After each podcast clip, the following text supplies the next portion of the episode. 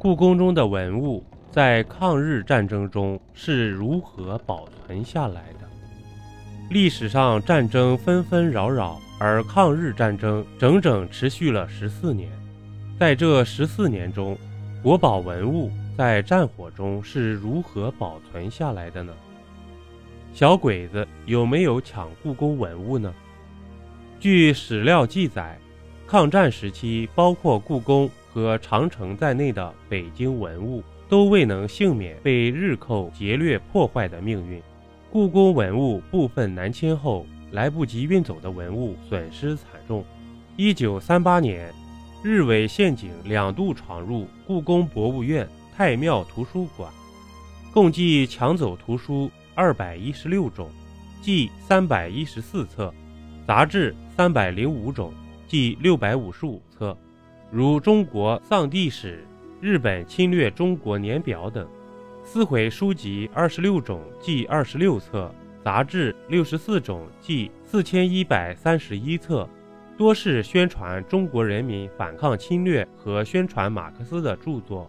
还令焚毁杂志五千八百九十六册，也都是些揭露日伪政权丑陋现实的杂志。除了损毁书册，一九四四年八月。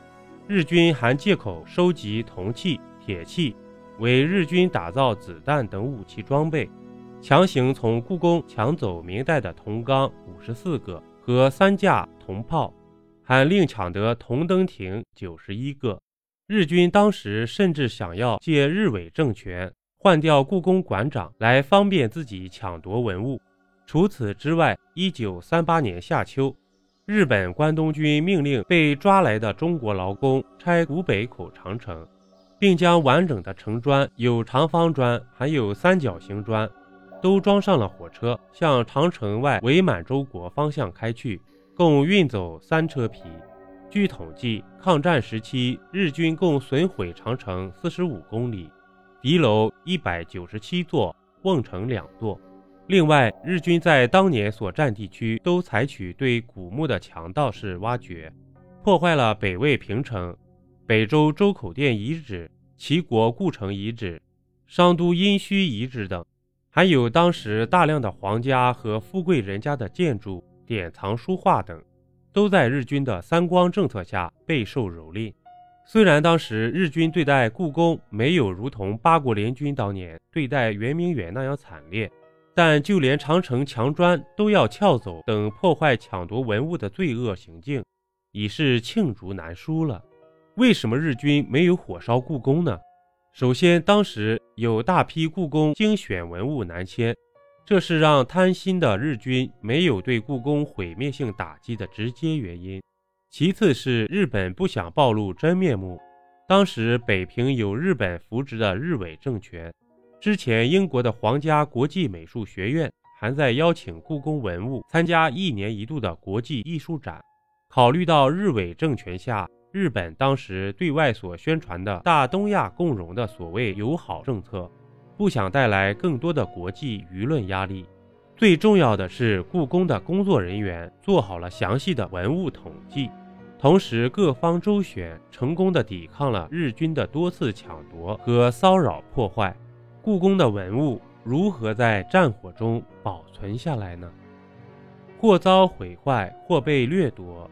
战火中的文物逃不开这两种命运。在今天看来，国宝南迁当然是明智之举和不二选择。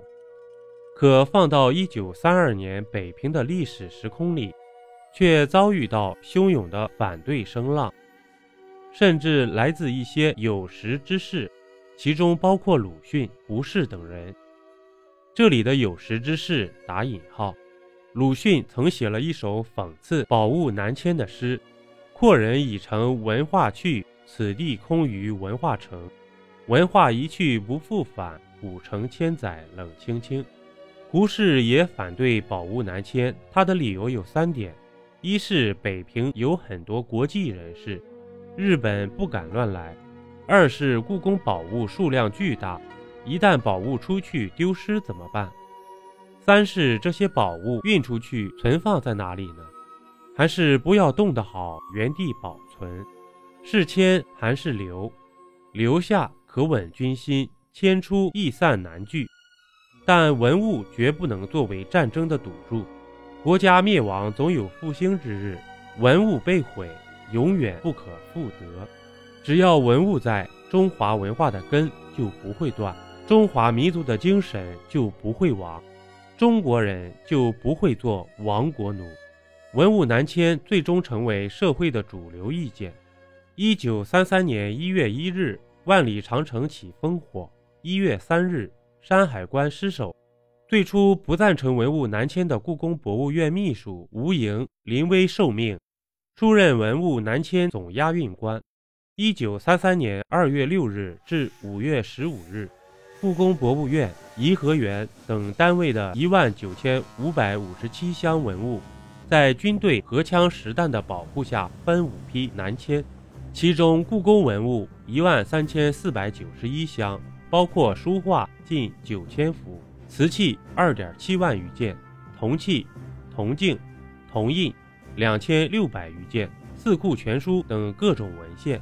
一九三七年七七事变后，文物从南京分三路向西迁移，八十箱文物走南线，经长沙、贵阳。一九三八年抵安顺，一九四四年十二月接运到四川巴县。七千两百八十六箱文物走北线，经宝鸡、汉中、成都。一九三九年七月抵峨眉。九千三百六十九箱文物走中线，经汉口、宜昌、重庆、宜宾。一九三九年七月抵乐山。抗战胜利后，文物运回重庆，又于一九四七年十二月九日全部送货南京朝天宫。国宝南迁的难度。有多大？从决定南迁到出发，只用了不到一个月的时间。但其实早在半年前，故宫人就已经开始打包。当时故宫人员面前是七十二万平方米的紫禁城，这里几乎随手一件东西都是文物，精致的、庞大的、脆弱的，一百多万件文物，该挑哪件运走呢？又该怎么运呢？而南迁的文物中最重的就是一面有一吨重的石鼓，而这样的石鼓有十面，石鼓上所刻的文字已经有两千多年的历史，是中国最早的石刻诗文。公元六百二十七年，在唐代首次出土时，上面共有七百一十八个字，被康有为誉为中华第一古物。为了保护它，让故宫专家们。费了一番心思，先用极薄极软的棉纸蘸水浸湿，蒙在石鼓上，再用镊子将湿软的面纸塞进石鼓的缝隙，这样一旦遇到压力不容易损坏。接着用棉花将石鼓层层裹紧，棉花上用厚棉纸裱糊妥帖，用麻绳捆牢，再裹上几层棉被，最后用粗麻绳扎紧。再把每一包石鼓装进定制的木箱，塞紧封箱，这才算是打包完毕。后来在南迁途中，石鼓经历了两次翻车，多亏了这样的保护，古物毫发无损。值得一提的是，故宫人为了打好包，还曾专门去琉璃厂请来大古董商号的专家传授方法，对一些易碎的瓷器。还打开入宫时没开封的景德镇瓷器，比照景德镇当时的包装学习。据江苏省文化厅厅长、江苏省文联主席、大型报告文学《承载》一书的作者张建华介绍，故宫人光打包就花了半年时间，一共打出一万三千四百二十七箱，每件文物的包装至少有四层：纸、棉花、稻草。木箱，有时候外面还套上个大铁箱。这一步骤保证了运输途中不论翻车、进水，损失微乎其微。当然，国宝南迁并不止上述的这些，这一路还有战火、天灾，困难重重。比如往南线的八十箱文物非常珍贵，包括甲骨文、钟鼎、碑拓、范宽的《西山行旅图》，李唐的《万壑松风图》。吴道子的《钟馗打鬼图》，张择端的《清明上河图》等名家字画。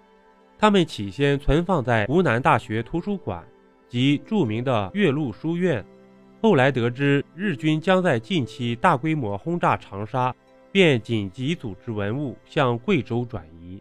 装文物的车队刚刚离开，多架日本飞机俯冲下来，湖南大学图书馆被夷为平地。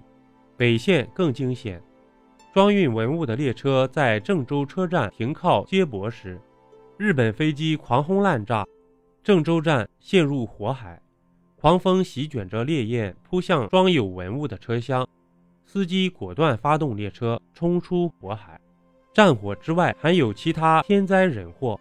从宝鸡到汉中要翻越秦岭，车队遭遇了大雪封山、山路塌方等种种险情。整个南迁历时十余年，数十万件国宝经历波折，但受损者极少。从重庆回南京全程三千多公里，这批文物经公路、水路共走了五十六天，终于安全抵达南京。其中的艰辛和风险也不是我们后人可以想象的。